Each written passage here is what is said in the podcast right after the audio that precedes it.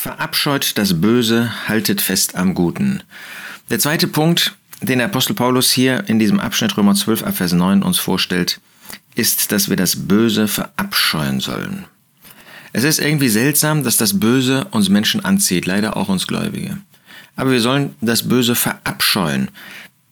Hier steht nicht, dass wir die Bösen, die Sünder verabscheuen sollen, wir sollen keine Gemeinschaft mit ihnen haben, finden wir an anderer Stelle. Wir sollen uns von dem Bösen und von den Bösen wegwenden, finden wir an anderer Stelle. Aber hier steht, dass wir das Böse verabscheuen sollen. Wo immer es Sünde ist und auch in unserem eigenen Leben sollen wir ein absolutes Nein, eine absolute Abscheu davor haben und uns davon wegwenden. Es soll nichts geben, was einen größeren Bogen von uns erfordert, als gerade dann, wenn es um Böses, um Sünde, um sündigen Zustand, um das Ausbrechen dessen geht, was eben durch unser Fleisch, was durch unsere alte Natur, was in unserem alten Leben uns geprägt hat. Verabscheut das Böse. Ist das wirklich so, wenn ich sehe, dass da etwas Böses ist, entweder bei jemand anders oder auch bei mir, dass ich den größtmöglichen Bogen darum mache, dass ich Gottes Urteil darüber auch in meinem Herzen, in meinem Leben festhalte und danach handle, verabscheut das Böse. Wir sollen ganz praktisch eine innere Abscheu haben und uns bewahren, wenn es um Böses geht. Das Böse kann uns ja auch faszinieren. Ja, man kann eine, eine Schwäche haben, dass man sich freut an der, dass sich weidet an dem Bösen, dass man sich dem Bösen geradezu zuwendet. Und Gott möchte das nicht. Gott möchte, dass wir durch die neue Natur, die er uns gegeben haben, hat, wirklich ein Nein finden zu diesem Bösen. Dass wir ein, ein innere ja, Erschrockenheit, einen regelrechten Hass haben, nicht auf die Person, sondern auf das, was da geschieht, dass wir damit überhaupt nichts zu tun haben wollen, dass wir unsere Augen davon abwenden, dass wir unsere Gedanken damit sofort wegwenden, dass wir nicht darüber nachdenken, was ist das denn und, ähm, und so weiter. Natürlich, wenn wir jemanden sehen, der im Bösen ist, ähm, und wir hatten da bisher keinen Kontakt, dann sollen wir ihm sagen, dass das Böse ist, dass er noch ein Bewusstsein selber bewahrt und äh, hat von diesem Bösen. Aber wir selbst sollen uns davon abwenden, verabscheut das Böse. Ist das wirklich so in unseren Herzen, dass wir diese innere Unruhe, diese innere Erschrockenheit haben, wenn es um Böses geht und dass wir damit unter keinen Umständen auch nur irgendetwas zu tun haben wollen? Verabscheut das Böse, haltet fest am Guten.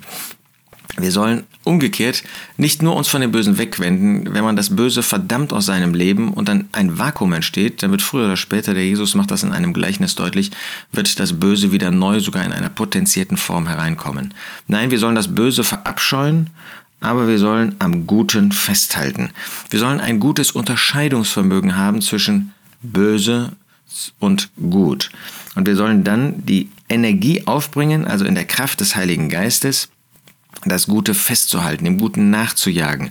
Da, wo wir erkennen, dass da etwas von Gott ist, dass da etwas für Gott ist, daran dürfen wir Freude, daran sollen wir Freude haben und das sollen wir weiter verfolgen. Daran ähm, darauf dürfen wir sehen, darauf sollen wir sehen und damit sollen wir dann auch weiter arbeiten. Das soll in unserem Leben Bestand haben.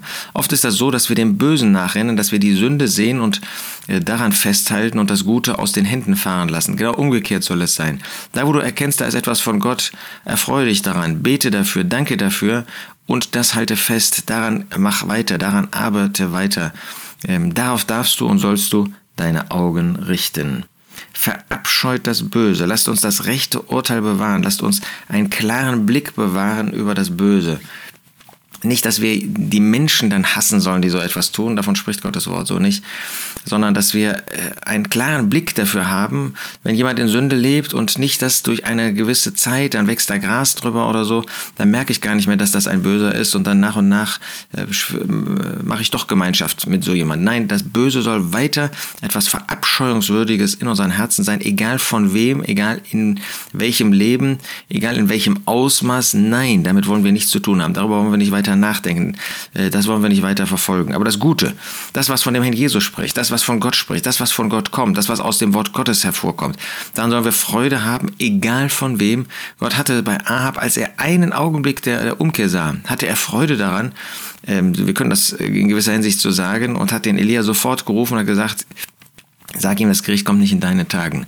Sollen wir auch das Gute in unserem eigenen Leben festhalten, wollen das Gute, Freude daran haben, wenn wir das an anderer Stelle sehen.